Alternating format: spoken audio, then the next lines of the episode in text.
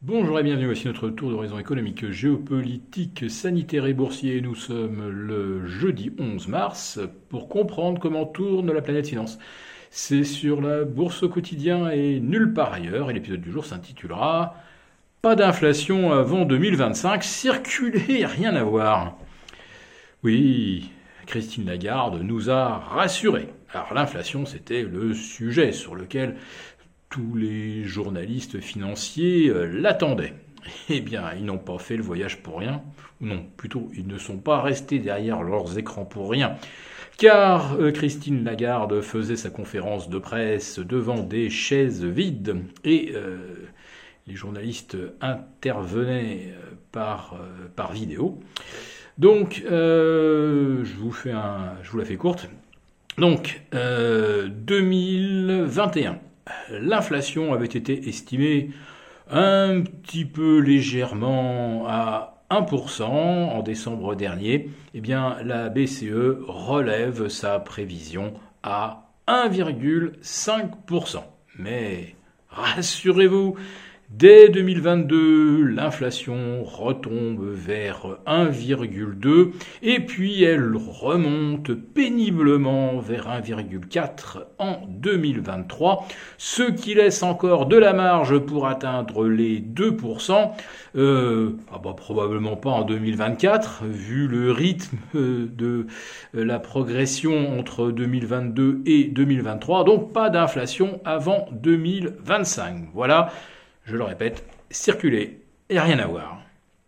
Alors les marchés obligataires ont l'air, euh, bah, leur dit croire, figurez-vous, puisque euh, le rendement de nos OAT est retombé sous les moins 0,10, euh, celui des Bund allemands sous les moins 0,35, et sur le 10 ans US, on est actuellement en deçà de 1,50. Voilà c'est pas directement lié aux déclarations euh, de Christine Lagarde, mais au sentiment qu'effectivement on a peut-être un petit peu surjoué la thématique inflationniste sur le court terme. Bon, la détente de taux, euh, ça c'est une bonne nouvelle pour l'or qui remonte euh, maintenant tout près des 1740 dollars l'once, après avoir bel et bien testé un bon support entre 1680 1690. Et si on parvient à refranchir les 1740, eh bien, c'est plutôt bon signe. Euh, mais attendez, euh, si on franchit les 1740 dollars, est-ce que ça ne serait pas que l'on anticipe quand même euh, de l'inflation et plus de 2% avant 2023. Euh, même chose pour l'argent qui repasse au-dessus des 26 dollars l'once. Oui, euh, l'inflation, on n'a effectivement pas fini d'en débattre. Et les anticipations des marchés obligataires, même si elles paraissent moins tranchées aujourd'hui qu'elles ne l'étaient vendredi dernier, euh, l'écart de rendement entre le 2 mois, 3 mois et le 30 ans euh, montre quand même qu'on est euh, sur les anticipations les plus radicales qu'on ait observées depuis, je pense, une bonne dizaine d'années. À propos d'écart radical, il y en a un autre sur lequel je voudrais attirer votre attention, euh, c'est la performance euh, des valeurs value par rapport aux valeurs growth. Alors c'est vrai qu'aujourd'hui c'est peut-être un petit peu moins visible parce que euh, nous avons un Nasdaq qui reprend encore 1,7%, donc on est à plus de 6% de rebond depuis les récents planchers. Euh, donc on est dans le cadre quand même d'un retracement pour l'instant classique de 62% euh, du mouvement de baisse.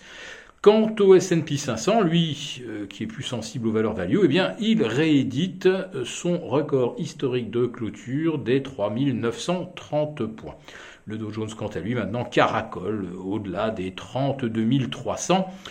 Donc, euh, la sous-performance relative euh, des valeurs tech, eh bien, elle n'a pas d'équivalent depuis le, mois de mars 2000.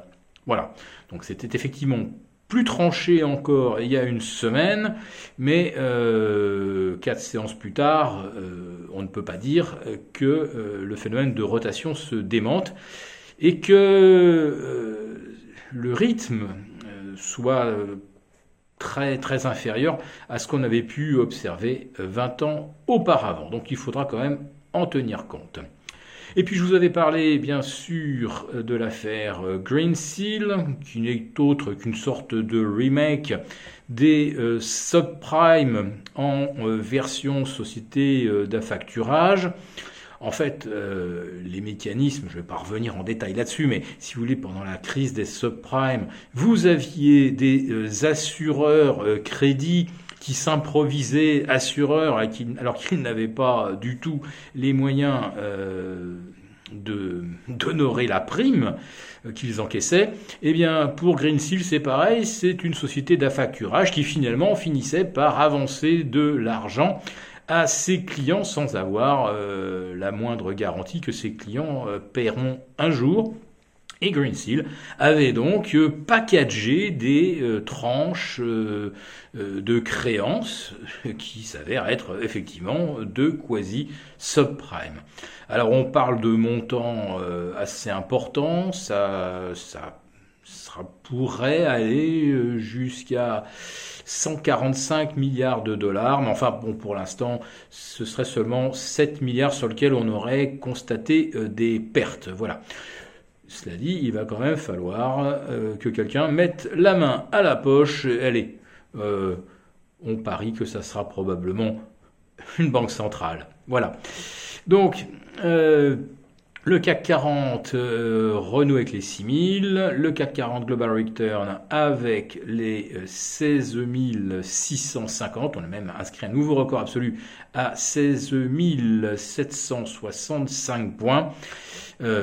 Niveau de résistance majeur sur le CAC, sur le S&P 500 et euh, même sur le Nasdaq à 60% euh, de rebond. Voilà, donc euh, relisez bien les alertes qu'ont reçues nos abonnés de la lettre confidentielle. À demain.